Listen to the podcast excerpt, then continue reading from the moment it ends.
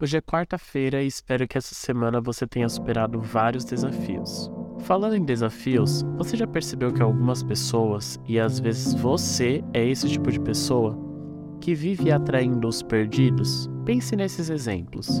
Você está na rua caminhando e alguém te para e pede uma informação de onde fica a rua tal. Ou na faculdade você é sempre a pessoa que sabe exatamente a data de entrega de tal material. Ou então no serviço as pessoas sempre recorrem a você para tirar dúvidas ou ter o norte de como conduzir tal situação. Posso imaginar que ser esse tipo de pessoa reflete aos outros a certeza específica de onde se quer ir e chegar. Ah, e ser a pessoa que corriqueiramente está no rol dos perdidos também não é ruim.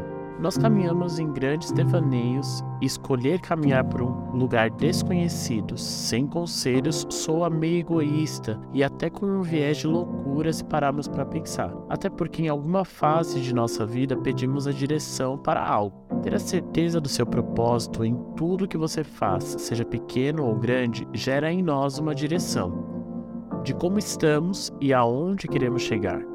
E isso atrairá as pessoas ao seu redor a buscar uma vida mais direcionada e coerente. Guarde isso no seu coração e comece bem o seu dia.